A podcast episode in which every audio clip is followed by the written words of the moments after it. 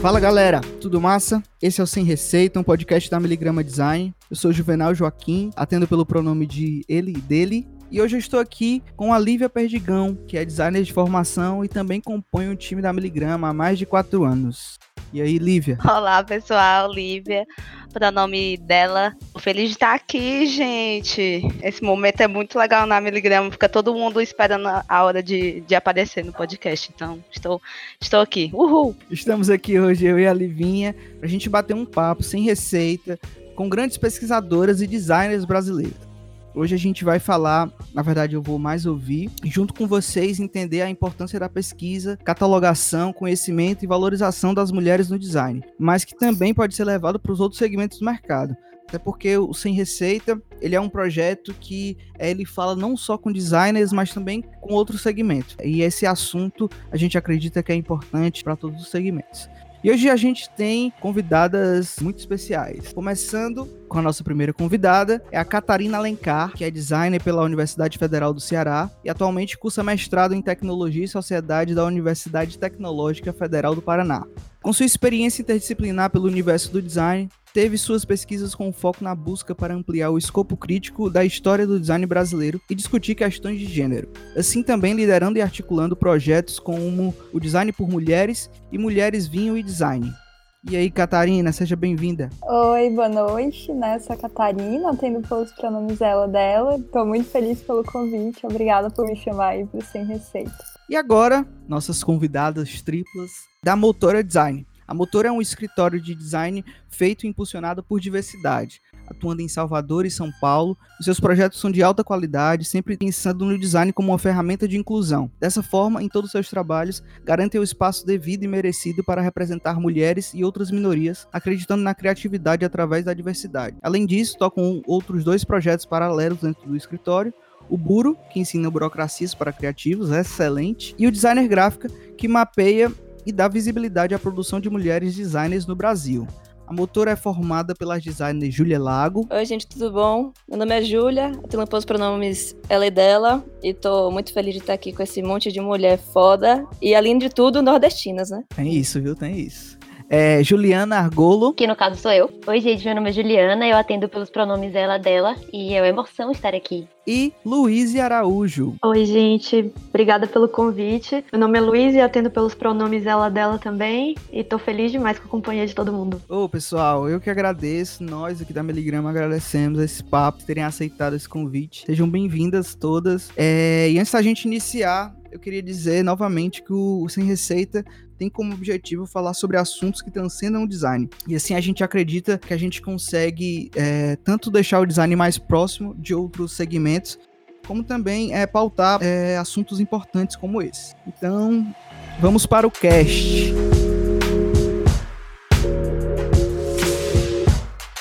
Então, gente, muito obrigado novamente ter aceito como eu disse no início, eu vou mais escutar, mas acredito que para a gente iniciar esse papo, eu já tenho é, é uma pergunta assim para iniciar, né? Admiro muito o trabalho de vocês, o projeto. Catarina, a gente se conheceu no, no lá na Bienal, né? Sim, lá em Curitiba, onde faço Curitiba. meu mestrado, inclusive. é, e é muito massa, assim, e, e realmente não foi proposital, mas acaba que, que quase sendo, serem todas nordestinas, né? Isso também já é um, um ponto super positivo, assim. E eu, eu queria deixar esse primeiro espaço para vocês falarem, que é entender, é, eu já sei, assim, hoje, é, nesse primeiro momento a gente vai focar nesses projetos de vocês, né, que visam essa catalogação e, e valorização da, da mulher no design, e eu queria saber entender de vocês é, qual, qual foi a motivação que levou vocês para fazer essa pesquisa, né? A minha motivação é, é um, assim, é um, foi muito mais uma teimosia do que uma motivação, acho que, assim, rebelde de adolescente, comecei esse projeto em 2015, era uma lista, a Livinha acho que acompanhou um pouco do início do projeto lá na UFC, e a gente começou a catalogar as mulheres porque não tinham quase nenhuma mulher dentro das nossas bibliografias, dos nossos aulas de história da arte do design, mesmo nas referências de projeto. Então, comecei essa listinha, que antes era uma lista no meu Google Docs, E eu ficava perturbando todos os professores, todos os colegas. Eu era a aluna chata. Tava, cadê as mulheres no design, né? E aí comecei a catalogar, mas foi muito mais nesse sentido, assim. Quando comecei, isso tinha 17 anos, né? E tava mais preocupada em questionar do que qualquer outra coisa. E se ninguém estava fazendo, eu vi ali uma oportunidade de fazer, né? E foi assim que começou a catalogação, mas não diria que foi uma motivação e muito mais uma teimosia. Acho que eu, eu vou falar pela motora e pelo designer gráfica nesse ponto. E, e, é engraçado porque a história é parecida, né? A gente tinha o mesmo incômodo, assim. O designer gráfico ele começou como um projeto de TCC, meu e de Juliana. A gente começou o TCC, acho que era segundo semestre de 2016, terminou, entregou lá em 17, né? E aí, é,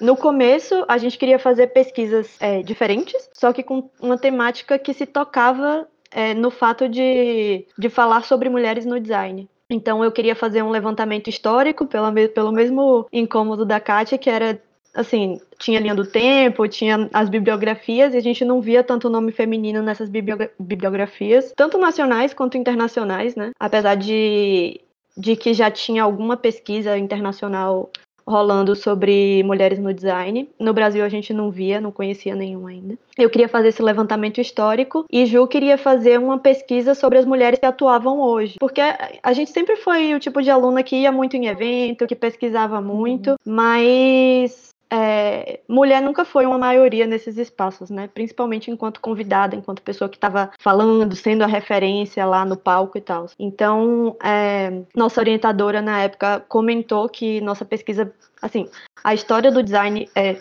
uma coisa bastante recente, então em algum momento nossa pesquisa ia se chocar, né? Especialmente se a gente estava centrando nosso foco no Brasil. E aí a gente começou esse levantamento, que era a busca por designers mulheres brasileiras, é, tanto nos livros de história quanto as que estavam atuando hoje. E aí, obviamente, que o projeto foi crescendo e crescendo. A gente fez, na época, acho que 10 ou 12 entrevistas com mulheres que hoje estão no site do Designer Gráfica. E aí, óbvio, o projeto não morreu na faculdade, né? A gente começou com a motora, mais ou menos na mesma época, com, com Júlia. E aí a gente abraçou com a motora esse projeto. É, assim, acho que tudo que a gente faz é meio sempre assim. Tanto a motora, quanto o designer gráfica, quanto burocracias. São projetos que a gente cria para suprir alguma falta que a gente sente, seja no mercado, seja na faculdade. Então, acho que é meio por aí que começa a nossa história. É, teve Massa. um dia para mim que foi bem sintomático. É, a gente estava fechando a grade para um evento que ia ter lá na, na UNEB, né? E a gente. Era um evento sobre diversidade, a gente escolheu esse tema, né? Diversidade, e a gente começou a jogar nomes, né? Para fechar essas, é, os conteúdos de fora que a gente ia trazer, né? Quem do Brasil a gente ia usar as três passagens que a gente tinha. É, e aí a gente começou a jogar os nomes, e aí quando a gente terminou de jogar os nomes, os primeiros da lista, a maioria, a gente foi elencando, né? Os favoritos, e os primeiros primeiros da lista eram homens brancos. e a gente falou, não, não é possível. A gente eram né, homossexuais, né? Mas eram homens brancos. E a gente falou, não é possível que a gente tá fazendo um evento de diversidade e a gente aqui, naturalmente, selecionou homens brancos. Então, a ideia é deixar isso mais acessível, sabe? Quando alguém disser, ah, não, não chamei porque não conhecia, não chamei porque não tinha, é, não chamei para o meu evento porque, é, enfim, não conheço ninguém. A gente queria dizer, não, olha aqui, olha esse site, entra aqui e vê conhece. Então, para mim, isso foi bem, bem sintomático esse dia. Caidíssimo esse papo, né? De que é, não conheço. E rola muito. Super, né? É super. Sempre a mesma desculpa, gente. É porque é mais, é mais fácil. Já né? rima até hoje. Acho que é mais fácil você dizer que não conhece do que dizer que deliberadamente não escolheu botar uma pessoa que não fosse homem. É, né? não, não, não pesquisou, não quis sair do seu ciclo. Exato. Já deixo aqui também a dica pro, pro podcast Contra Fluxo, da nossa amiga Sara. É, eu acho que é bem relevante a gente pensar assim, como isso faz real diferença na vida das pessoas, né? Porque eu falo sem dúvida nenhuma que se a gente não tivesse visto os exemplos de Dandara, de Vanessa, de Sila, a gente não teria começado com a motora, assim, não passaria pela nossa cabeça a ideia de empreender no design. A gente ia trabalhar para alguém e era isso. Então, se ver representado, ver que uma pessoa que de alguma forma parece com você foi lá, conquistou um espaço, tá falando uma coisa legal, se inspirar com isso, faz muita diferença. Total, Luiz, eu tinha muito essa questão também, acho que quando comecei a lista, né, antes de virar a catalogação, antes do design por mulheres, é, de tentar visualizar o quão longe eu poderia chegar na minha carreira, né, mas eu não conhecia exemplos, e aquilo não estava acessível, né, e comecei a investigar para conseguir entender o, o que era que alguém parecido comigo, né, principalmente gente sendo do Nordeste, né, que a gente sabe que é outra realidade do Sul e do Sudeste, onde que a gente poderia explorar, né, dentro do nosso mercado de design. É, eu acho que agora que a gente está falando de se reconhecer, é importante a gente fazer o recorte, né, assim, eu pelo menos na mesa me considero uma mulher branca e eu não imagino o quão mais difícil é para uma mulher negra hoje se enxergar nas referências do design. Então é muito importante a gente fazer esse recorte, né, de que se a gente tem dificuldade de se enxergar, as mulheres negras têm infinitamente mais dificuldade de se ver. Com certeza. Sim, Ju. É, eu acho que é importante também a gente levantar a importância dos trabalhos de outras catalogações, né, e de outros pesquisadores fazem esse esforço, né, de, de trazer a inclusão também nos aspectos de raça e etnia, como a Ohana Porfírio, do Cadê os Pretos no Design, e o Wagner Silva também, o Vaguinho, né, que está fazendo a plataforma Designs Negros no Brasil, que também são dois trabalhos extremamente importantes e necessários. Não, e tem muito espaço, né, para pesquisar isso. Falta muita coisa, falta muita gente para botar a mão na massa e, e, descobrir a história do design brasileiro, né? Eu acho que tem espaço para caramba aí para gente de todos os tipos trabalhar nisso. Total, total. E é, é, isso é, é, nítido ainda mais é quando você vai para premiações, né? Vai para premiação de design, assim, o que você vê do do, do homem branco de barba, com tatuagem, hétero, é, subindo. O famoso isqueiro macho.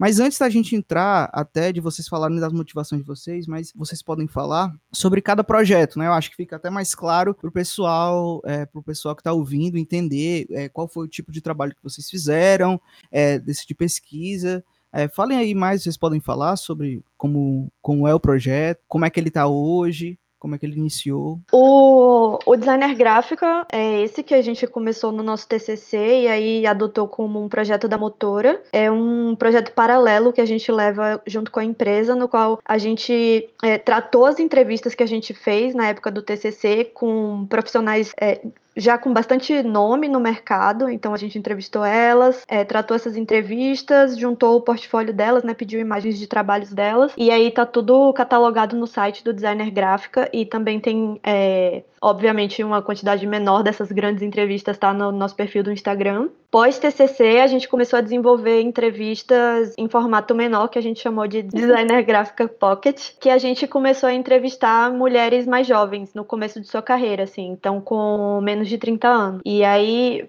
porque a gente se vê nesse lugar, né? Nós somos essas designers jovens com menos de 30 anos. Eu acho que, até por uma certa síndrome do impostor, assim, a gente tem um costume muito chato de se comparar com pessoas com muito mais experiência que a gente. Então, eu acho que a ideia é, dessa versão pocket das entrevistas é mostrar gente que também está começando a carreira, fazendo um trabalho incrível e muito bom, para você conseguir se conectar, para você conseguir se inspirar e, e às vezes ser um, um, link mais próximo com a realidade de algumas pessoas. É, e aí, além do designer gráfica, a gente tem também o projeto Buro Burocracias para Criativo, também conhecido como Buro. Genial, genial.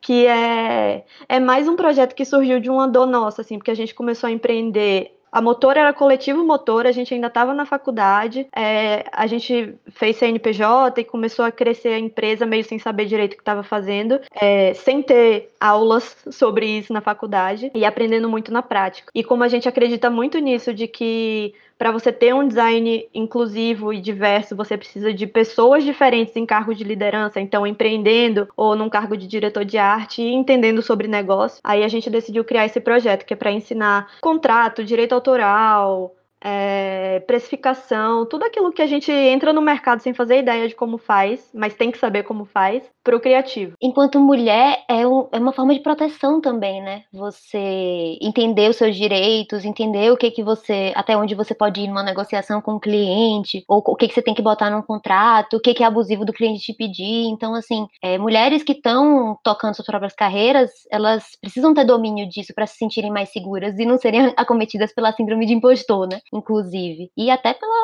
má fé, enfim, que a gente sabe que existe. Mas a gente sempre teve esse foco muito grande nas mulheres. A gente quer trazê-las bem para perto do, do Burocracias também, apesar de não ser o foco do projeto, elas estão bem pertinho ali. Vocês acabam tendo mais alunas mulheres no Buro, naturalmente, Sim. assim, pelo público uhum. de vocês? Sim. Sim. Consideravelmente. Perfeito. E a gente dá sempre algum bônus, então tem sempre uma, uma aula extra com a gente, um momento para tirar dúvida só entre mulheres. Então isso é legal Perfeito. do projeto também.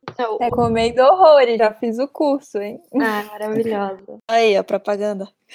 Na verdade, é, é, interessante até falar que a, a, a faísquinha que começou o Buro foi uma roda de conversa de mulheres empreendedoras que a gente fez lá em Salvador. Então, não dá para fugir muito disso, né? Massa. É, a catalogação de designs brasileiras hoje é, é, quase uma páginas amarelas de mulheres no design, só que na verdade são as páginas roxas, né? Lilás, assim. Então, é, surgiu com essa lista, né? Como eu já falei lá no começo, que eu fui juntando nomes e referências que as pessoas me traziam, os colegas lá no, ainda na graduação, né, cinco anos atrás, é, em 2015, e essa lista, ao fim de três anos, reunia 75 nomes de designers brasileiras, foi inserido no currículo das aulas de História da Arte do Design, e virou um projeto de extensão lá na UFC e uma exposição sobre nove dessas 75 mulheres, que foi uma exposição chamada Design por Mulheres. É, então, passava por esse processo de ter é, uma proposta de historiografia feminista do design, com essas nove trajetórias de mulheres pioneiras e contemporâneas, e o catálogo da exposição é a primeira proposta de uma historiografia feminista do design aqui no Brasil, lá em 2018. Mas, no fim de tudo isso, eu me formei, é, decidi que ia seguir carreira acadêmica e fui morar em Curitiba para fazer meu mestrado. E aí, depois de conhecer outras teorias feministas, outras teorias de estudos de gênero, alguma coisa no projeto do design por mulheres e da forma que a lista estava feita não fazia mais sentido para mim. Eu não via mais sentido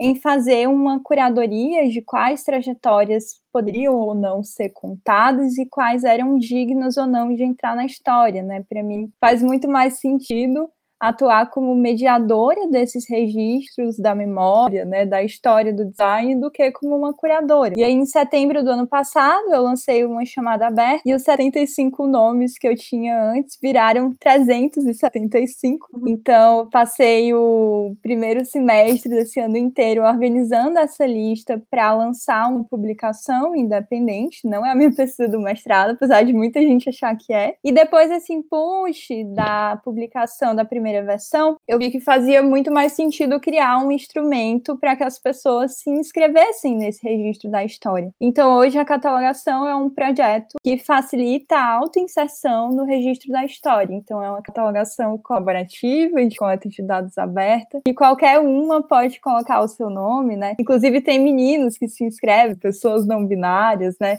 E isso é muito interessante ver como que as pessoas vão resistindo e atuando e agenciando em cima da proposta da catalogação, né? Então ela passou de ser design por mulheres, é né, um outro subproduto, para virar uma catalogação mais ampla, marcada também pela região. Então a gente tem essa primeira versão, tem 375 nomes, mas que para a próxima já tem bem mais. Eu olhei hoje lá no formulário, tem 752 nomes, estados aqui no Brasil. É muita gente. Pô, parabéns. Eu tô mais nesse sentido, assim, de dar às pessoas o poder de colocarem seus nomes nas histórias. Nossa, isso é muito foda, velho. E eu fico tão, tão feliz de ver esse tipo de pesquisa, assim, porque é, eu fico lembrando como foi difícil quando a gente estava fazendo o TCC, sabe? Encontrar nomes. Mesmo sendo nordestina, foi muito difícil pra gente encontrar nomes de mulheres nordestinas. Então, putz, ter um material desse para você ter como fonte de pesquisa é foda demais, velho. Parabéns. Obrigada. É, é bem essa a ideia mesmo, Luiz de não ser uma pesquisa qualitativa, né, como a de vocês, que vocês vão fundo, criam uma linha do tempo, investigam a trajetória, mas sim de ter um banco de dados que outros designers, outros pesquisadores, pesquisadores possam utilizar para fazer assim seus recortes, né, mas que seja de uma forma que esses recortes possam ser amplos, inclusivos e marcados pela territorialidade que a gente tem aqui no Brasil. Nossa, e essa reflexão que você faz é perfeita, né? De tipo, que lugar é esse que é o meu para contar a história? Então, quando a gente está pesquisando, né, esse assunto, é alguma a primeira pergunta que a gente tem que se fazer, né? É quem é que está contando a história, por que está contando desse jeito e por que está escolhendo esses nomes? E quando você começa a se questionar isso, você vê que, que é uma história, a gente aprende uma história que não é nossa, que não é contada pra gente nem sobre a gente. E essa reflexão que você faz é, é muito legal, assim, de, de deixar que as pessoas escrevam essa própria história. Então, por mais cuidadoso que o olhar designer gráfica seja, né, ele sempre é um olhar, ele sempre vai ter uma, uma perspectiva de curadoria, enfim, que também tem o seu lugar, né, como outras vão ter o seu lugar também, mas é uma reflexão super importante que acho que todo mundo tem que ter, assim, de quais são as minhas referências e por que que elas são assim. É muito louco, assim, porque o que eu me identifico muito com a pesquisa de vocês e acho massa. E é muito porque eu sempre meio que percebi que minhas grandes referências nunca eram os grandes nomes. Então, quando eu tava numa roda de conversa com amigos, ou profissionais e etc. E o pessoal puxava todos os grandes nomes para embasar o que eles estavam falando. E minhas grandes referências sempre foram as mulheres que estavam comigo no curso de design do UFC, minhas colegas de classe, minhas professoras, é, as outras designers e profissionais que eu conheci no meio do caminho. Então foi muito massa ver a evolução do trabalho de vocês e dando isso dando espaço porque eu acho que para muita gente é assim também, como foi para mim. Então, muito obrigada, meninas. Não, eu ia falar, Lívia, que o que você está falando é, é, perfeito, porque, tipo assim, tem uma pesquisadora que é a Martha Scottford, que ela vai falar justamente isso, que tem muitas mulheres que não entram na história por serem esses nomes menores, entre aspas. Então, como as mulheres estavam em lugares que não eram esses de destaque, né, que a gente tende a colocar como destaque, que é trabalhando para um grande cliente, para uma grande empresa internacional, fazendo a marca de um, uma grande empresa, a mulher não, geralmente não estava nesse lugar, ela estava produzindo num coletivo, ela estava por trás Exato. de algum estúdio, ela tava, ela era casada com algum designer que assinava as peças. Então esses Exatamente. nomes, eles desaparecem do registro, né? Exatamente. E como é importante a gente reconhecer eles e, e também, acima de tudo, levar pra gente, né? Assim, com a gente é, nesse processo, não deixar isso perdurar, que é exatamente o que vocês estão fazendo. Mas assim, eu até hoje, assim, pego referências, é, olhando o trabalho de vocês, é, catando amigas de amigas que eu vejo que fazem um trabalho muito foda e que se não fosse essa rede, eu jamais ia ficar sabendo, porque eu não ia ter como ter contato com essas mulheres. Então, muito massa ver essa mobilização acontecendo. Eu queria só complementar o que a Juliana trouxe, que é essa ideia da, da Martha Scottford, né? Mas tem também uma questão que eu acho que é bem importante, que é de outra pesquisadora, que é a Cheryl Buckley, que ela fala sobre a importância da gente entender as regras do jogo dentro da nossa estrutura de mercado, enfim, de sociedade, né? Entender qual que é a lógica de patriarcado ou de sistema moderno, colonial, né? Seja o que for, que está ali por trás, que, que evita com que narrativas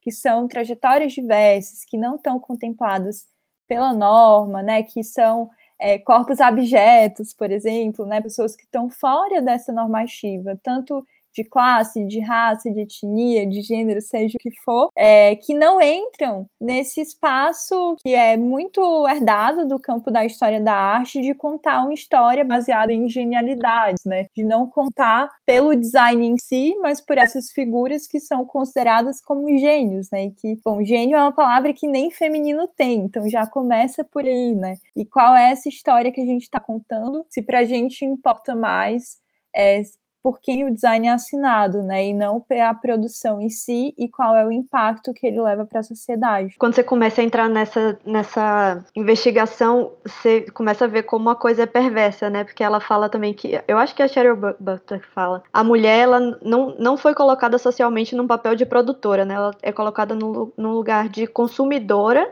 mas não a consumidora que decide, é a consumidora de produtos femininos, entre aspas, porque dentro de femininos vai todo aquele imaginário de, de casa, né, de espaço doméstico também, ou como Os artefatos renderizados. Pois é, ou como é, o próprio produto, né? Ela é usada como um, A musa, um né? objeto para vender. Então, é perverso, é cruel.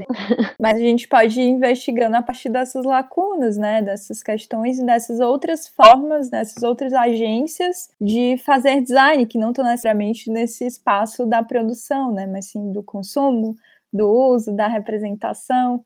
É bem isso que a gente tenta fazer lá no, no programa de tecnologia e sociedade no mestrado. é essas questões de domesticidades, por exemplo, são as questões que a minha orientadora vem estudando desde 2010. Então, já tem uma produção vasta, assim, mas que é pouco divulgada ainda, que os designers pouco acessam, que está no campo da cultura material, das historiografias, que a gente ainda não se relaciona tanto enquanto disciplina. Massa. É, é, eu queria. Eu, eu vou fugir aqui um pouco do, do que a gente estava é, programando para falar, mas é, vocês disseram que os dois projetos de vocês começaram como uma produção acadêmica mesmo, né? Rolou alguma alguma cadeira específica ou foi alguma professora, designer é, que levantou essa questão em sala de aula e que, você, que instigaram vocês ou não? Não, na verdade quem levou isso fui eu, né? Não foi. Ah, inclusive, tive uma professora de história maravilhosa, a Livinha também, teve a mesma professora, né, Cláudia, incrível, tudo é muito a teoria decolonial, mas ela nunca tinha se tocado que faltava essa representatividade na própria aula. Então foi uma demanda que partiu né, da minha parte, depois que foi contaminando as outras alunas, né? Enfim, porque a gente foi se familiarizando com movimentos e teorias feministas, e foi um movimento que partiu da gente, né? Do corpo discente, não do corpo docente. E por livre e espontânea pressão, os professores tiveram que adaptar o currículo da aula. Mas a Cláudia sempre foi assim uma grande apoiadora da causa, né, disseminadora, ao ponto de mudar os projetos finais das disciplinas e sempre que os alunos dela levam uma referência masculina, agora ela pede para eles investigarem quem era a mulher que atuava de forma contemporânea aquele design na mesma área de atuação. Então acho que é, é, muito importante levar isso para a academia, porque essas são as referências que vão ficar com a gente para o resto da nossa vida profissional. E aluninhos e designers iniciantes que estão escutando esse podcast, vocês podem e devem fazer esse movimento, porque o professor está muito adaptado com o currículo que existe ali há muito tempo, às vezes ele está preso numa bibliografia que não tem esse registro. Então, leve essa questão para a sala de aula e mude o seu curso. É possível. Eu fiz isso, a Livinha fez esse movimento muitas vezes, as meninas também do Motora, né? E olha a quantidade de referências que a gente tem hoje. Então, façam também dentro dos cursos de vocês. É, pra gente. Das empresas.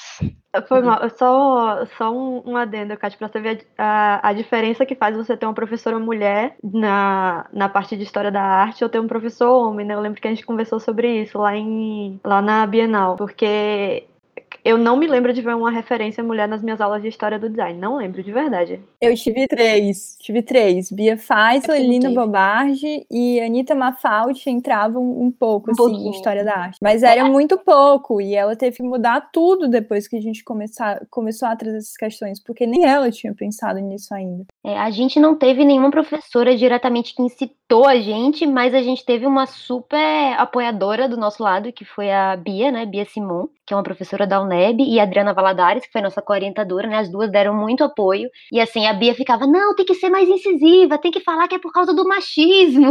A gente É. ficava assim, cheia de dedo pra escrever, né? E aí, não, porque tem que ser aquela dela, diga mesmo, que a culpa é Coloque que é do patriarcado. Coloquem que é uma militância. Então, assim, faz diferença você ter uma professora mulher. Tanto que, vou até contar um caso é, que aconteceu na minha iniciação científica. Eu cheguei com um tema, né? Eu também queria estudar essa coisa de feminismo, né? E quando eu falei que eu queria estudar isso, é, um, dos, um dos professores levantou e falou assim: Mas você vai usar a palavra feminismo? Ah, Nossa, sempre, sempre. Toda a, a história da minha vida. Mas você vai usar essa palavra? Você pode escrever, mas assim, não usa essa palavra. é, isso É sempre assim, aí Meu você Deus. fica sem saber o que é que fala, o que é que não fala, meu Deus, eu tô falando errado ou é ele que tá errado, depois você fica. Gente, é, o- Nós homens é tosco, nós homens é tosco, viu? É, pois é. Amigo, ma- mas isso não rola só com homem também. É, assim, Uhum. Eu passei por, por vários embates com, com algumas pessoas do- na época do, do projeto do Design por Mulheres, porque existia uma resistência das próprias mulheres envolvidas no projeto de falar que a- o argumento da exposição era um argumento feminista. E houve um processo de apagamento disso. E é algo, inclusive, é um dos motivos pelos quais é, eu me afastei um pouco do projeto.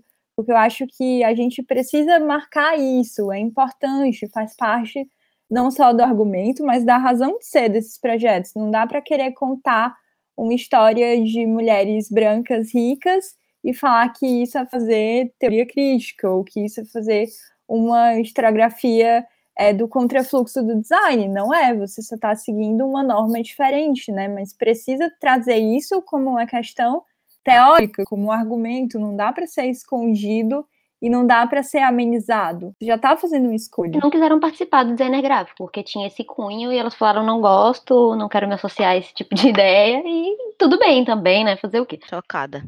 Chocada, gente. Qual é esse impacto real, assim, dessa catalogação que vocês acreditam? E, o- e o que é que a falta dela durante é, esse tempo é, gerou, né? Porque eu acho que vocês falaram muito sobre isso, né? Que vocês viram ali que não tinha, né? Que não tinha uma, uma catalogação, que foi ou era difícil é, encontrar os nomes, mas vocês ali acabaram que fazendo algo para tentar, como a Catarina falou, né? Ela mudou o modo de agir até do próprio curso, e a gente tá falando de uma federal, né? Então, imagina aí Então, queria deixar claro que não só eu, né? O projeto, tanto o Design por Mulheres quanto a catalogação, sempre foram projetos feitos a muitas mãos e muitas pessoas colaboram. Meu papel ali é de organizadora, né? Mas desde o início sempre foi um processo totalmente colaborativo e as pessoas vão trazendo os meninos, as meninas, os meninos, todo mundo colabora. Então, vocês foram lá e fizeram, vocês e, várias outras, mas e quem não fez antes de vocês? Assim, qual foi esse impacto que gerou nessa falta dessa catalogação? Ter que falando tudo em inglês o tempo todo. Todo material que a gente tem para pesquisar praticamente é em inglês. Então, assim, só isso já tira o acesso de muita gente, né? Pensar como é importante a gente ter um material sobre isso em português, porque para nossa pesquisa a gente usou muitas pesquisadoras é, internacionais e agora a gente recebe direto mensagem no nosso Instagram das pessoas perguntando: ah, onde é que eu acesso a, a monografia? Porque eu tô fazendo um projeto sobre isso, é, eu tô fazendo meu TCC sobre isso, e eu queria pesquisar. Então, eu acho que isso já facilita muito. E a ideia é essa, né? Que fique cada vez mais fácil. E onde eu acesso a, a, a monografia? Olha, a gente tem que deixar esse link mais fácil no, no, no site do Designer Gráfica, mas basicamente ele fica no repositório da UNEB. A gente coloca na bio. É, o link da monografia tá na bio do nosso Instagram do Designer Gráfica, Sucesso. então é só clicar lá que vai estar lá disponível. e o seu, Catarina? Ah, o meu vocês podem acessar lá no meu Instagram também, é arroba catarinar. Tem todos os links lá na bio também. Né? A catalogação é um projeto, uma publicação independente, não é uma publicação acadêmica, mas também tem lá como citar e tudo direitinho, porque a pessoa também é da academia, então tem como você usar como referência bibliográfica, sim, fique tranquilo, né? E eu queria dar indicação, gente, é sobre, é sobre isso, assim, porque a minha orientadora, que é a professora Marinês Ribeiro dos Santos, ela trabalha com essas questões de gênero e história do design já há uma década. Então, ela é pioneira nesse assunto aqui no Brasil, está trabalhando bastante com isso, principalmente nessa área de domesticidade, de estudos de consumo, de feminilidade, e tem uma produção muito extensa, muito ampla e de uma importância internacional. Então, se vocês estão buscando referências, caçem lá o trabalho da Marinês, porque ela é uma monstra, assim, uma gênia, tenho muito, muito orgulho de ser orientando dela, porque é uma grande referência para mim e acho que pode ser para outros pesquisadores desse campo também. Pô, que massa. Pareceu uma despedida, viu? Mas, mas não foi, não. É só. Nu- nu- nunca é tarde para dizer onde a gente encontra os trabalhos, né? Então vamos, vamos lá. É, gente, continuando, eu queria agora é, falar um pouco sobre a, visão de vocês, tanto no mercado quanto no segmento como um todo. Assim, deixando o projeto em si de vocês um pouco de lado, é, eu queria que vocês é, falassem qual é essa análise. A gente falou até aqui, né? Em premiações é muito, é muito claro, né? Você vê ali o, o tá errado, né? O quão errado é. É, essa equidade de gêneros no, no nosso segmento. Mas é, como é que vocês analisam essa equidade? Vocês acham que não tem mais mulheres? Porque assim, já olhando pelo meu olhar de homem branco, eu noto na premiação é muito maior. Isso já é, já é um já é, já é muito mais grave, né?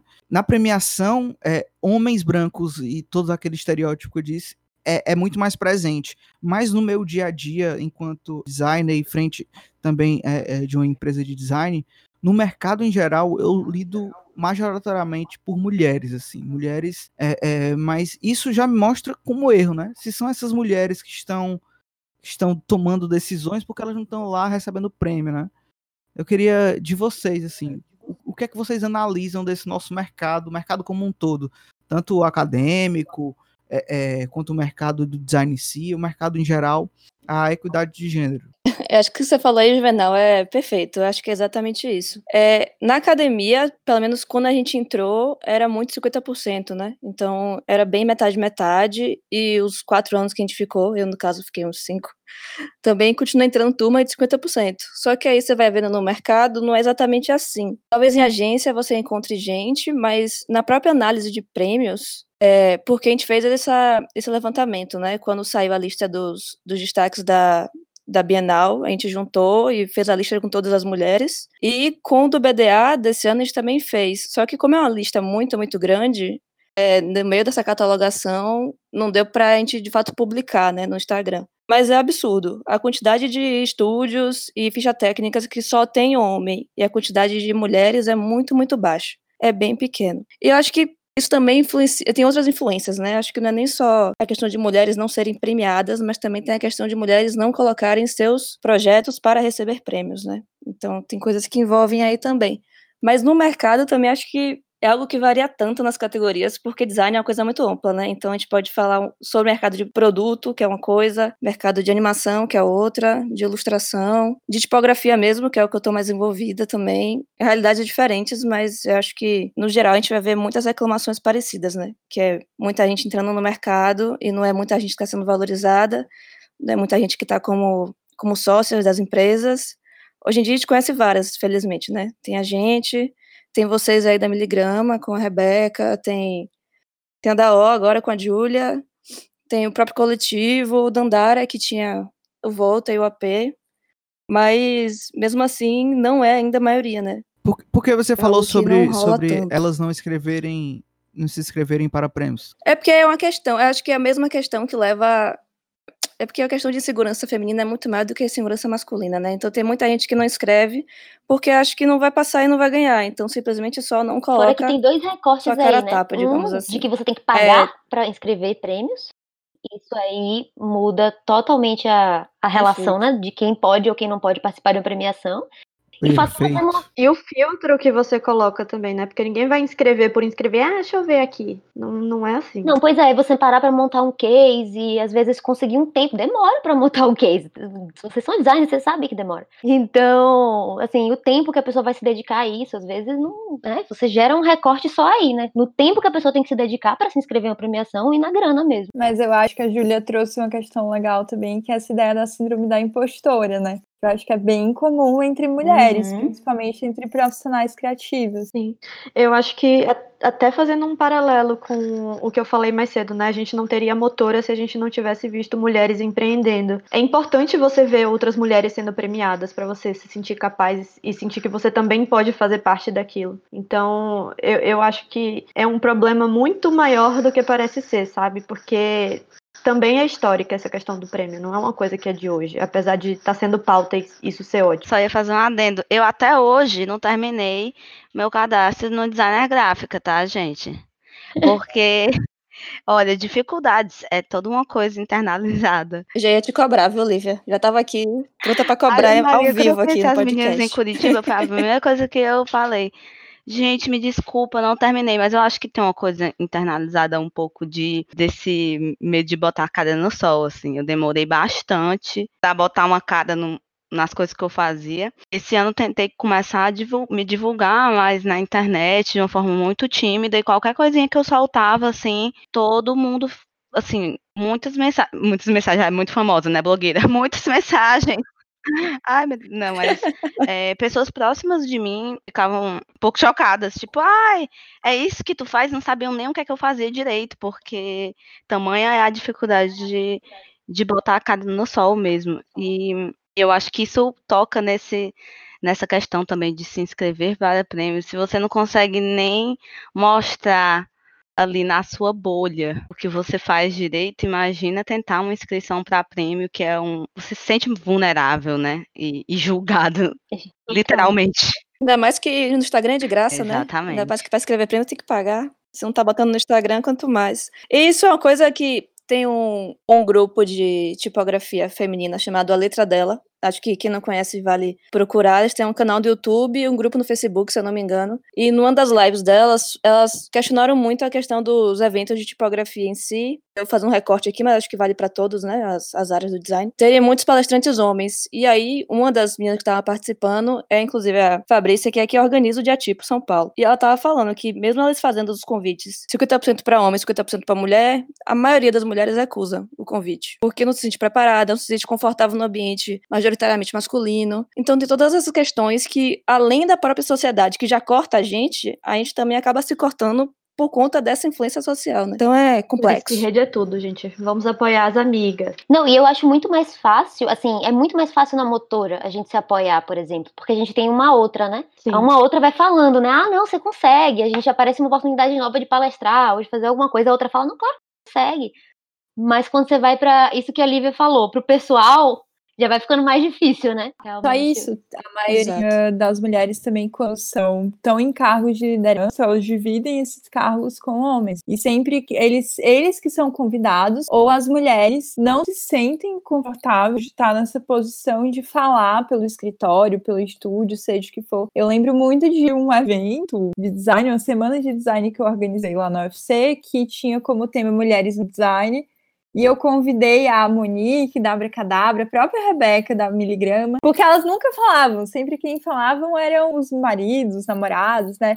É, enfim, sócios que estavam ali na sociedade dos escritórios. E aí elas falaram: Poxa, eu nunca falo porque eu não me sinto segura. E agora, com esse evento, eu estou vendo a importância de me colocar, porque as pessoas às vezes nem sabem que elas são sócios, né? Acham que é a estagiária, então a menina do cafezinho, né? Elas escutam umas coisas assim absurdas. Então ainda tem esse lado, né? De quando você tem ou o seu marido ou o seu namorado com sócio, ou então um sócio que é um homem, quase sempre ou eles são convidados ou essa síndrome da impostora impede que as mulheres se coloquem nesse, nessa posição da fala. Vou contar uma história que eu lembrei aqui agora. Quando a gente estava bem no comecinho da motora, a gente trabalhava lá num coworking em Salvador, porque você falou que ah, a mulher às vezes é confundida com estagiária, né? E aí lembrei de algumas questões que a gente teve no começo, é, especialmente com relação a gente ser muito nova, e de um caso em que a gente trabalhava perto de um, um, uma outra empresa, que era uma agência também, que já tinha mais experiência que a gente, mas que era, acho que eram três sócios, né, três é, homens, e eram jovens também, eram mais velhos que a gente na época, mas, mas também eram jovens, e aí a gente perguntou em algum momento, assim, meio brincando, tipo, ai, é, não levaram a gente a sério em alguma situação, tal, como é que a gente faz para passar essa seriedade, né, tal, aí ele falou pra gente assim, ó, deixa a barba crescer. Quer dizer. Nossa senhora. Gente, uou. Ai, que raiva. Mas, e tipo, mas tipo, assim, mulher faz o quê? Tipo, sério, assim, sabe? Você faz o quê? Você bota um óculos? Tipo, por que que a pessoa Bem não... Kent, super-homem, né? É. Vai botar um óculos e... Por que que a pessoa não, não dá credibilidade devida pra mulher jovem que tá fazendo um bom trabalho, sabe? Tipo, já tá na reunião, já tá com o cliente, o cara já curtiu o seu trabalho. Por que, que ele não bota fé em você quando você tá ali na frente dele, sabe? E às vezes acha que não foi você que fez o trabalho, né? Olha pro cara que tá do lado e pergunta: Foi você que fez? Que bonito. É, no nosso caso, pelo menos não rolava isso porque não tem homem, né? Só tinha gente. Ia ter que se contentar tá, com a gente. real isso, gente. Teve uma vez também um caos, nada a ver, mas vou contar mesmo assim. Primórdios a miligrama. Até então, estávamos nessa época, nessa fase, só eu, o Rodrigo, a Rebeca e o Zé.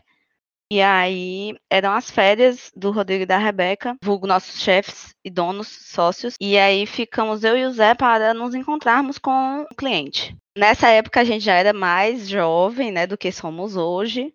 Eu também, no auge da minha cara de bebê, o Zé também com carinha de novo. Lá fui eu. Minha primeira providência foi parecer mais velha, né? Cheguei lá, gente, foi bizarro, porque eu já fui preparada pra, tipo, não, eu não vou, não vou amarelar. Vai dar tudo certo. Cheguei lá, falei, na hora que eu olhei, que chegou a cara do cliente, eu olhei pro Zé. Aí, obviamente, ele falou. Então, todo o resto da, da, da, conversa foi conduzida por eles dois. Porque, mesmo eu tendo me preparado psicologicamente para essa situação, quando chegou lá, eu me senti desconfortável.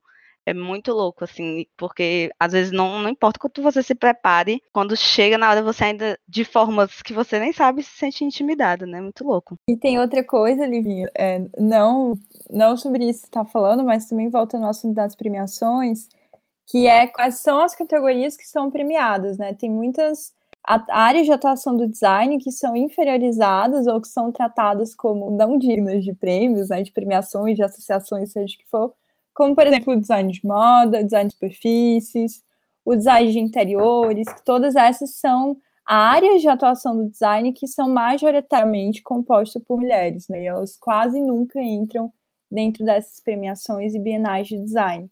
Então, também tem essa questão de qual tipo de trabalho que você faz e se ele é considerado um trabalho menor.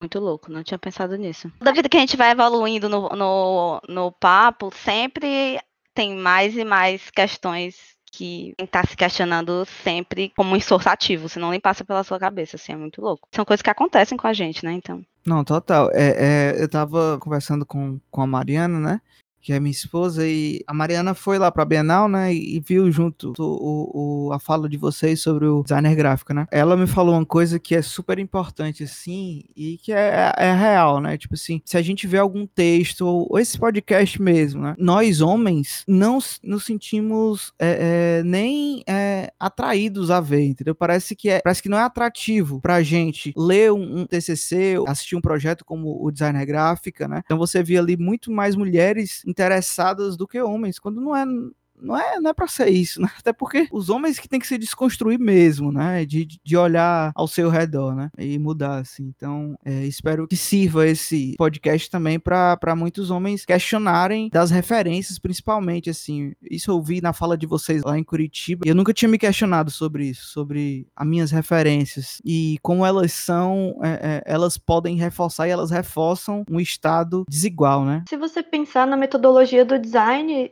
qualquer projeto começa começa a partir da pesquisa de referência, né? Então, o que você consome necessariamente vai influenciar no que você produz. Então, enquanto mulher, é muito bom você ter consciência disso, mas enquanto homem, muito importante também você, tipo, não, não ficar só nessa bolha também tanto para você não consumir só referências masculinas, quanto para você também não só indicar referências masculinas, porque senão você acaba propagando isso. Levando para outras áreas também, né? Porque tecnologia, por exemplo, é uma área que pouquíssimas, você vê pouquíssimas mulheres atuando, mas eu tenho certeza que tem muitas mulheres fazendo e cadê elas, né? Que foi uma coisa que meu namorado percebeu na área dele, como também a, a, catalogação de vocês e todas essas coisas, essas presenças em diferentes plataformas, em diferentes pesquisas, é, levantam curiosidade e o interesse pelo, pela temática até em outras áreas que não são do design. Isso é muito massa também. É, quando eu mostrei o trabalho de vocês, por exemplo, meu namorado que era tecnologia, aí ele começou a ver mais coisas, etc. Isso aí vai acuando por outras áreas, o que é muito massa. Ah, que foda. Entra numa própria discussão do que é tecnologia, né?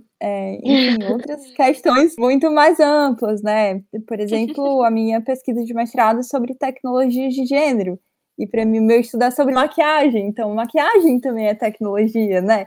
A gente também tem tecnologias que são estereotipadas. Conversar com o pesquisador por causa disso. Né? Pois é, e assim, é, isso que o Juvenal falou, tipo, de homens não se interessarem por assuntos que são considerados, entre aspas, de mulheres, eu acho que também é, é uma questão da gente muitas vezes analisar, né, nós pesquisadoras e teóricas feministas, né, analisar como que a gente usa essa categoria mulher, né, porque essa também é uma categoria limitante, também é uma categoria universalizante, né, que a gente sabe que tudo que é universal exclui. Então, é, adotar muitas vezes esse essencialismo estratégico é necessário, mas tem momentos em que a gente tem que abrir mão disso para conseguir falar com um público mais amplo ou para trazer para a mesa outras pessoas para discutir isso. Exemplo, né? Como que a gente discute equidade de gênero pensando em um sistema binário entre masculino e feminino?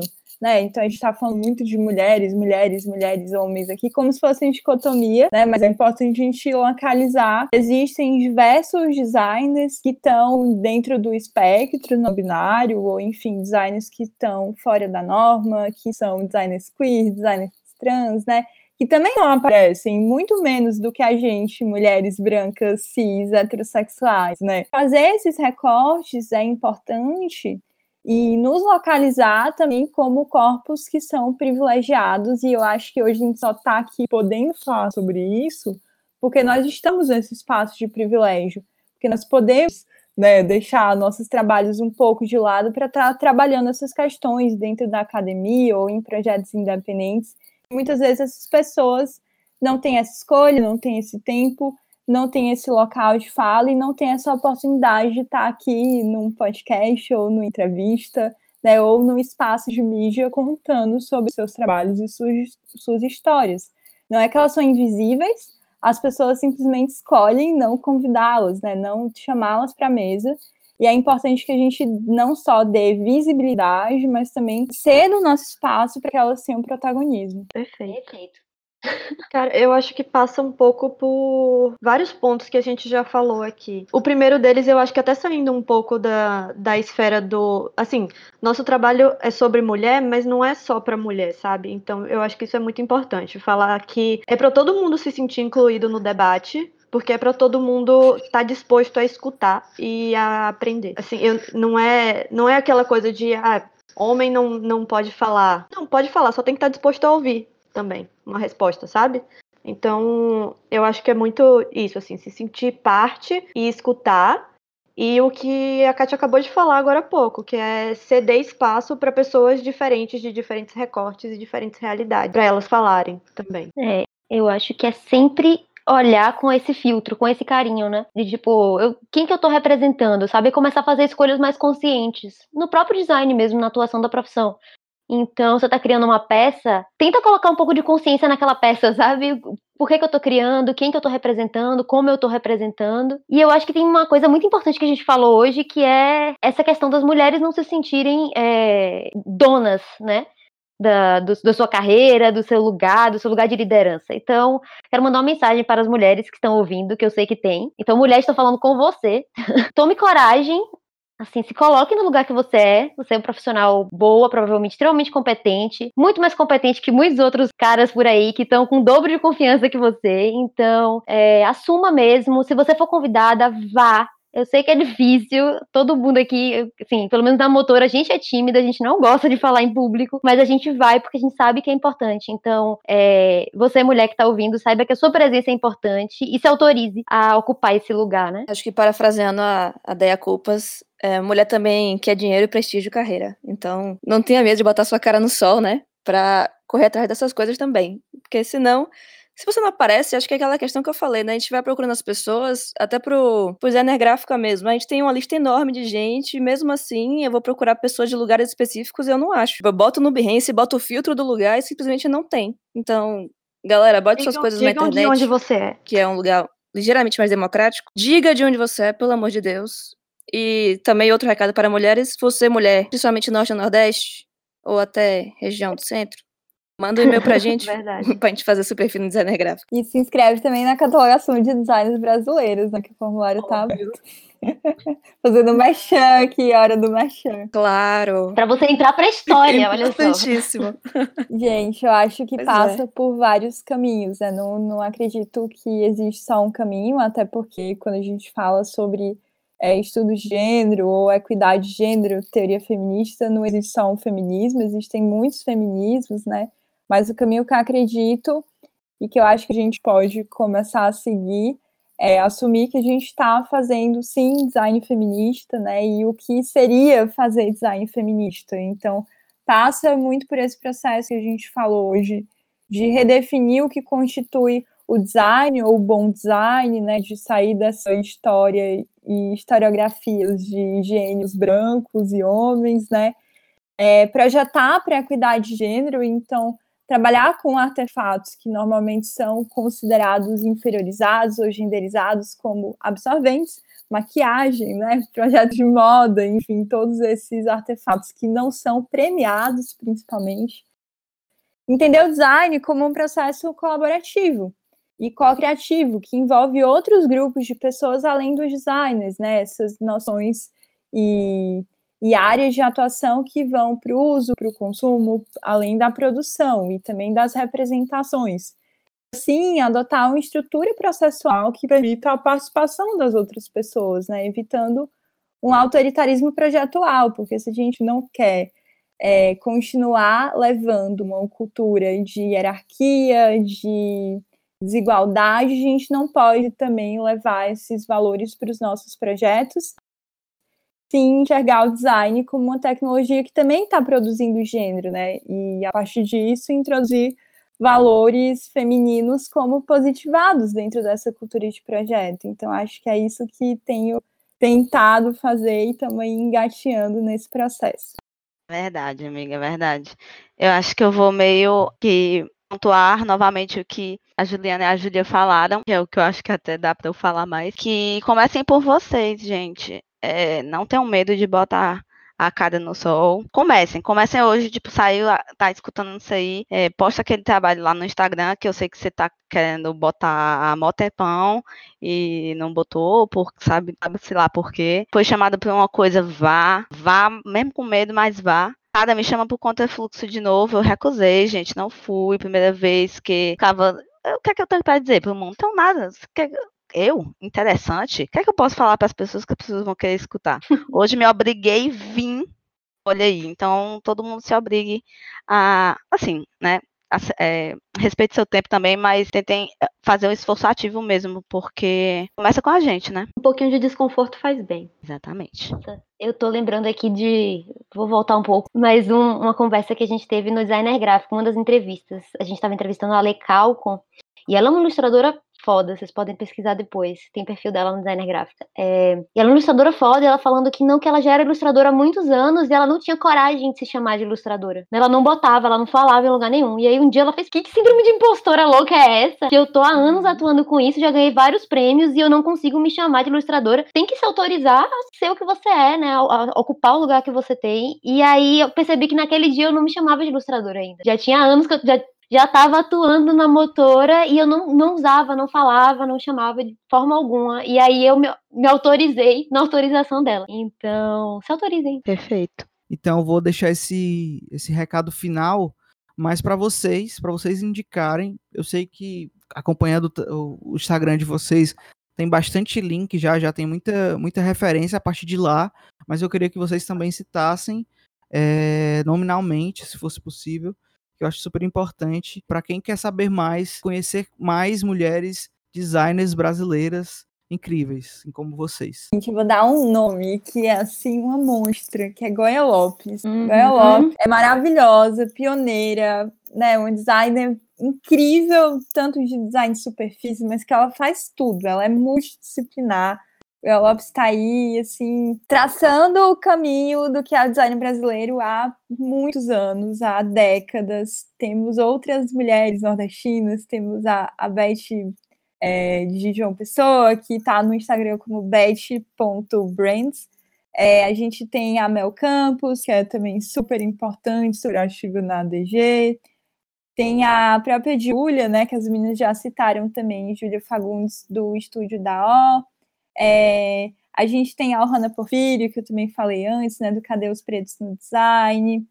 Gente, tem tanta gente incrível que fica difícil até de falar, mas eu queria também trazer uma, uma designer de moda que é especialista em cultura afro, que é a Suelen Matos, que tem um trabalho super importante e está criando um laboratório de diversidade lá em Curitiba, que chama Marin, M-A H-I-N Lab, vai trazendo né, todos esses movimentos e essas provocações relacionadas à cultura afro a partir da perspectiva dela como designer e antropóloga, e é uma pessoa incrível que eu acho que todo mundo deveria seguir e que não tem tanto espaço ainda dentro dessa área do design. Está localizada na moda, que é uma área que está meio parada, né, ainda das nossas outras disciplinas. Catarina, deixa também já as tuas redes e, e, e, como encontra teu portfólio, que eu já vi também, tem um site, né? Falei. Porque eu tô na missão da pesquisa agora, né? Mas é, vocês me encontram pelo Instagram, no arroba Catarina, com C, Catarina AR. Né? Então eu coloco de vez em quando algumas coisas lá, quando a dissertação dá uma folga. Não tem muita coisa de portfólio, mas eu sempre posto conteúdos, é, discussões relacionadas a estudos de gênero, teoria queer, referências para pensar questões de raça e etnia no design, design colaborativo, design co-criativo, então a gente vai trocando ideia por lá. É, ainda tenho que atualizar meu portfólio, botei aqui como ponto de atenção para o que as meninas falaram hoje, né? Porque eu estou há um tempo afastada aí do mercado, então vou ter que me reposicionar e fazer todo esse trabalho aí que a síndrome da impostora fica puxando a gente para baixo, mas que é muito importante. Vou falar aqui Vou falar aqui duas é, que já são figurinhas aqui, que a gente já falou delas, mas que eu acho que são muito importantes na trajetória da, da motora, que é a Dandara, né? Já participou aqui. Sim, foi praticamente uma mentora da motora, né? Assim, porque ela também é de Salvador e sempre foi uma referência muito grande. Então, é, ver ela palestrar desde o primeiro semestre, sabe? É, e, e, ela fala, né? Isso que, que, é legal, assim. Ela e o Biano falam os dois e ela apresentava também. E isso teve um impacto muito grande, eu acho, na gente. E a Vanessa Queiroz, que é sócia do coletivo, né? Que, nossa, se, se vocês tiverem a oportunidade de ouvir a Vanessa falar, de ir a alguma palestra dela, assim, vão, porque é, você sai com o amor do design revigorado, sabe? Dá aquele... Foi literalmente o que fez a gente criar a motora, né, Juliana? A gente saiu da palestra dela com É isso que eu quero fazer da minha vida. Fazer isso. Foi mais ou menos o Rodrigo e a Rebeca foi. também falam que foi, foi a mesma que, que motivou para montar a Miligrama também. Olha aí. Pra você ver a importância. Cuidado, você pode acabar saindo com o estúdio Olha da palestra. é, é importante Ai, pontuar que a, a, a, Dandara não é praticamente mentora, não é mentora mesmo, viu? Que foi minha ex-chefa maravilhosa. Me ensinou muito é. do que eu sei. Eu trabalhei no Volta. Então, vou, vou falar vou falar dois nomes, assim. Uma que para mim é a deusa do design brasileiro, que é a Elaine Ramos. O trabalho dela é incrível. E assim, se não fosse por ela, é, a gente não ia ter muito do que a gente tem hoje de acesso a, a livro é, teórico de design, né? Porque era o foco do trabalho dela lá na COSAC. E a Bel Andrade Lima, que tem um trabalho de ilustração maravilhoso também, vale a pena todo mundo conhecer. É, eu vou meter uma listona aqui de tipógrafas, porque quando eu queria fazer tipografia eu não conhecia ninguém.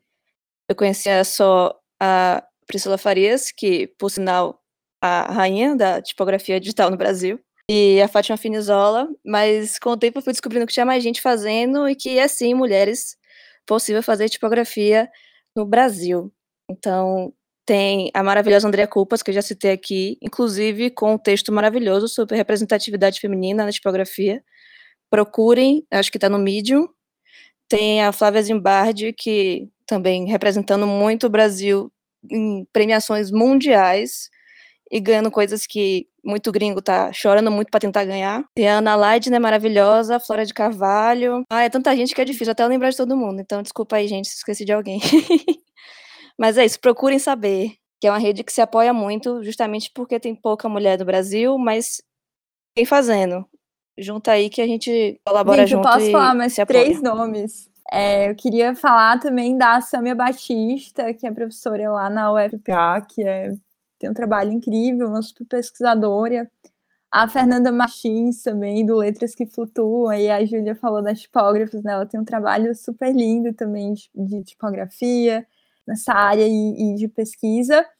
E a Gabriela Sá, que fez o Translúcida, que é quase nossa irmãzinha aqui, né? Que também faz uma catalogação, então está aí também dentro dessa rede de mulheres pesquisadoras feministas do design. É, o Instagram dela é mais difícil de achar importunos, mas ela tá lá na catalogação de designs brasileiras na parte de centro-oeste e norte, então vocês acham ela lá no mosaico.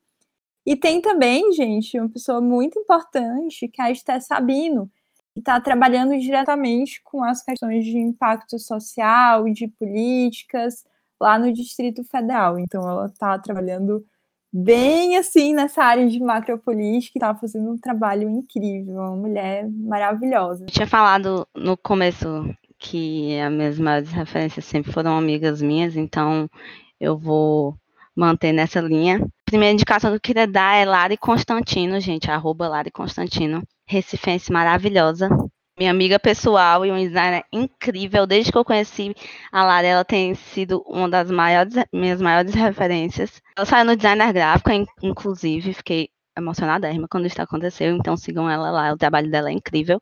É, Rebeca Prado, vulgo, sócia da Miligrama, minha chefa e amiga pessoal. Rebeca é maravilhosa também, gente. É... Puxa a sardinha, né, pra chefa. É, Importante. Ela não gosta de falar tanto quanto o Rodrigo, mas a estrela dela brilha muito, viu, gente? E Tada Veloso, gente, maravilhosa, fez o podcast do Contrafluxo. Dê uma olhada lá também. Essas três mulheres maravilhosas, sigam. Ah, e eu! Uh! Vou me botar na minha lista. Arroba Lívia Perdigão, que eu sou top também. Ai, que horror. Mas me sigam, gente. Top. Eu, Pior que eu nem posto muita coisa de É design, não, mas mesmo, depois desse, desse negócio de hoje do podcast eu vou começar a postar. Arrasou, Olivia. Então me Vou sigam. cobrar, vou mandar, mandar uma DM por dia. Foda, galera. Vocês têm até o dia da, da publicação desse podcast para atualizar portfólio, botar as coisas, para ninguém chamar vocês de, de, de demagogo, que fica cobrando pro povo Não, não dá tempo não, postam. pelo amor de Deus. Mas tudo bem ter focos diferentes. Senão também você já entra no, na outra pira da super cobrança. Aí também não pode. Tem que ter equilíbrio. É verdade, é verdade. Equilíbrio é tudo. É, gente, entra lá no Lattes. Com certeza. Terapia. Ei, deixem as redes, as redes da, da motora também. É, vamos lá. Três principais. Arroba motora design, Vamos lá. arroba designer.gráfica e arroba buro.cracias. São os nossos três projetos. Não sei se vocês querem divulgar os Não pessoais. sei, estamos aqui, né? O meu é arroba Julia Lago, tudo junto. E o meu é um pouco mais difícil, né? Que é Juliana Argolo. O meu é luize.lalala. Super profissional. Maravilhoso. Mas tem foto de cachorro. Um belo cachorro. Muito bom, vale a pena ver, gente. Sigam, sigam muito. Então, esse é um tema para um cast, aí eu já convido todo mundo aí a participar de novo, que é Instagram pessoal barra Instagram profissional. Porque tem a galera que inventa mais de um, né? Não, um eu vou deixar... é, Amigo, eu não tenho paciência, não, gente. Meu filho, eu tô nesse ritmo aí, tá, tá difícil. Eu tô com dois Twitters só achando demais. dois Porque, né? Twitter? É porque no Twitter tem muita gente de tipografia. Aí eu, pô, tenho que fazer um sério, né? Porque esse aqui tem a foto de um cachorro com a banana na cabeça. Não dá pra ser. Aí eu fiz umas profissional. Não sabia que tinha gente séria no Twitter, não. É... Existe. Pra, pra mim, o Twitter é só meme e cancelamento. Gente, novamente, assim, muito obrigado. Acho assim que, que foi incrível esse papo. Acho que temos outros assuntos depois para a gente conversar. É, Mas já agradeço demais vocês terem aceitado o convite. É, acho que ficou claro para todo mundo. E conheçam o trabalho todas aqui, que é, que é incrível mesmo. É, e apre- eu acho que não só conheça, mas também divulgue o, o trabalho de, de todas aqui. Isso é muito importante, né? Às vezes a gente vê uma coisa boa e, e guarda só para si. Se é boa, tem que mostrar para o mundo. Então divulguem aí. Eu vou também deixar os arrobas no- na, na publicação aqui do, do post. Qualquer coisa, se tiver alguma dúvida, se tiver algum nome que vocês não acharam, quiserem entrar em contato com o perfil da Miligrama, pode entrar, que aí a gente, a, a gente fornece. Se tiver dicas de, de próximas pautas, também falem. É, acho que o Sem Receita é isso. E é isso, gente. Muito obrigado. Falando agora sobre o Sem Receita. Sem Receita é um, um- um- uma iniciativa da Miligrama Design, então siga lá também a gente, arroba Miligrama Design ou miligrama.com.br. É, o Sem Receita ele é um, um- um podcast que vai ser quinzenal, então a primeira temporada está projetada aí para encerrar ao fim de novembro. É, já tem bastante é, episódio interessante, convidados excelentes para vocês ouvirem, divulguem também. É sempre massa. E meninas, muito obrigado. Cheiro grande, viu? Obrigada. E eu queria dar os parabéns, viu, pelo projeto e por tudo. Vocês são foda. Foda demais. Vocês que são, vocês todas são. Cheiro, tchau, tchau, tchau, tchau, pessoal. Ah, Até a próxima. obrigada. Tchau.